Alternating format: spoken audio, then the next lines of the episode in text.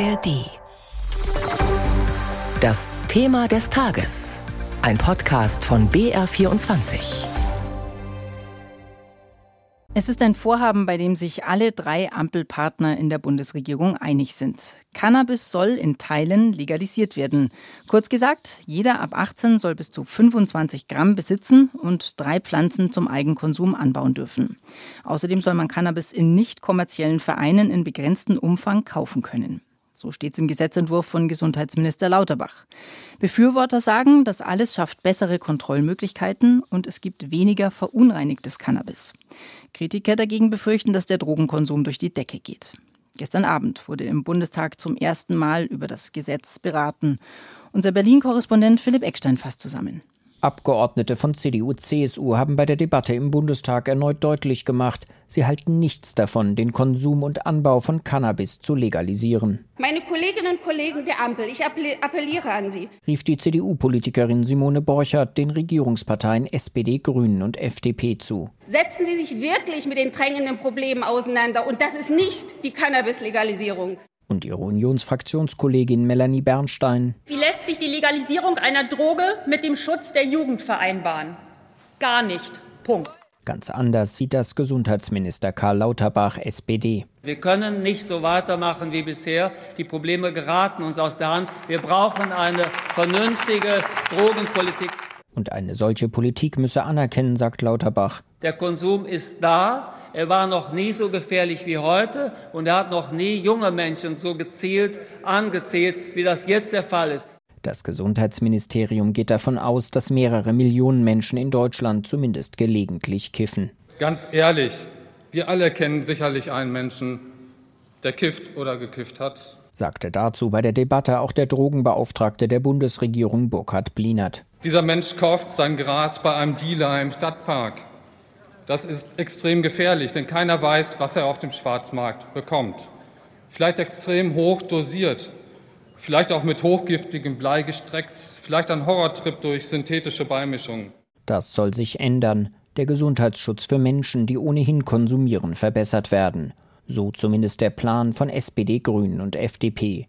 In sogenannten Cannabis-Clubs sollen bis zu 500 Mitglieder gemeinsam Cannabis anbauen dürfen. Begleitet werden soll das aber auch mit Informationskampagnen, die vor den Gefahren von Cannabiskonsum warnen.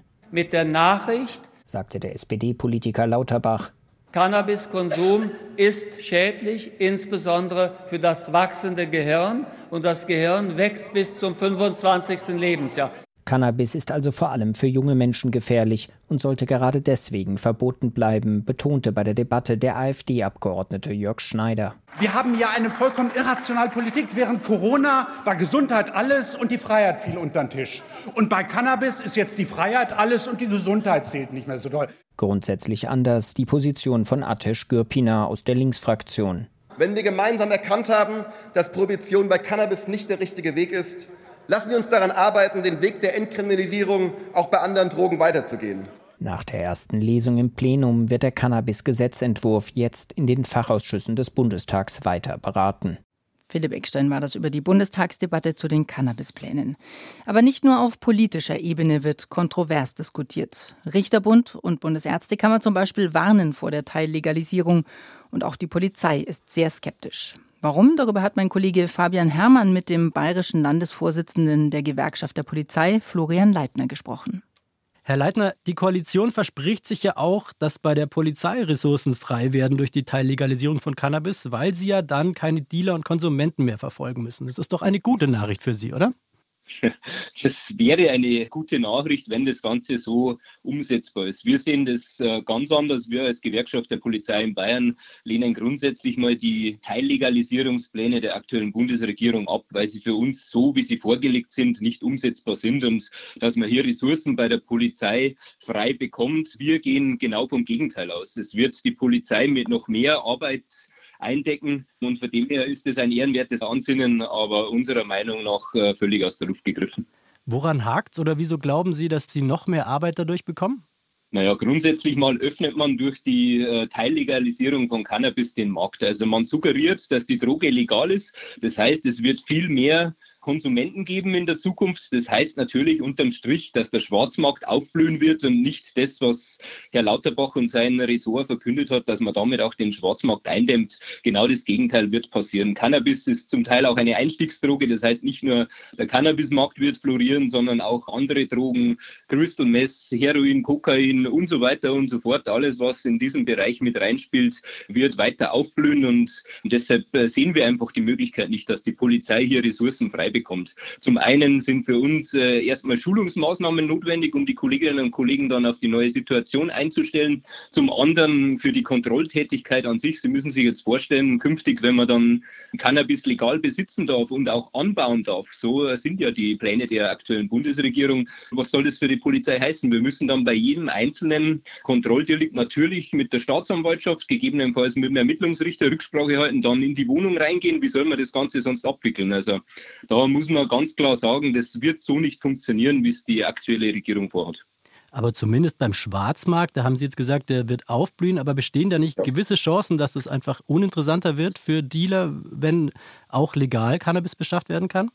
Hm, aus unserer Sicht äh, nicht. Es ist kein Geheimnis, dass die Drogenumschlagplätze mittlerweile auch die Schulhöfe sind. Und hier ist eigentlich das Hauptproblem äh, begründet. Äh, Gesundheitsgefahr für unsere Kinder und Jugendlichen. Und wenn man den Plänen der Regierung so Folge leistet, also sprich ab 18 das Ganze legal erwerben kann, das betrifft nicht die Kinder und Jugendlichen, weil die besorgen sich das genauso. Und wo sollen sie sich dann besorgen? Natürlich entweder über einen Kontakt oder über einen Schwarzmarkt, über irgendeinen Dealer. Also diese Pläne sind für uns einfach der völlig falsche Weg.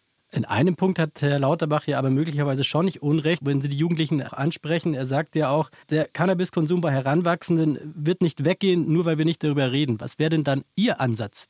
Das ist grundsätzlich richtig, ja. Nur weil man nicht darüber spricht, wird das Ganze nicht äh, sich dem Wohlgefallen auflösen, das ist klar.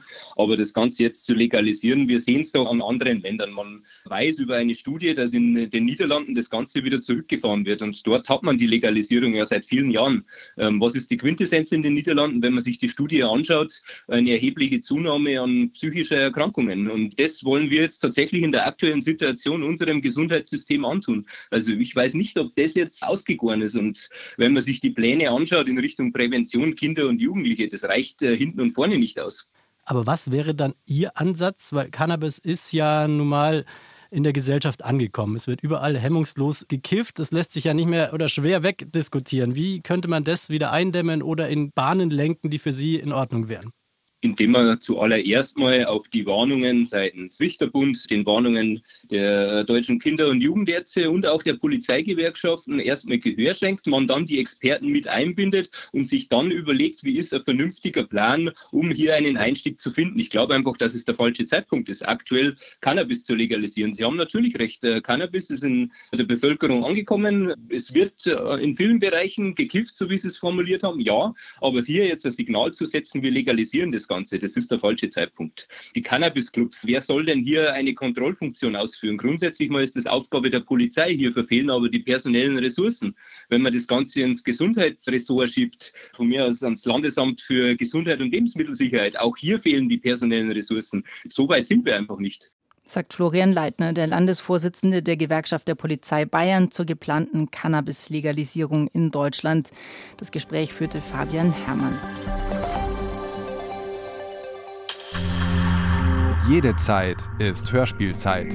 Hören Sie Krimis, Klassiker der Weltliteratur und Soundart im Hörspielpool. Hörspielpool in der ARD Audiothek.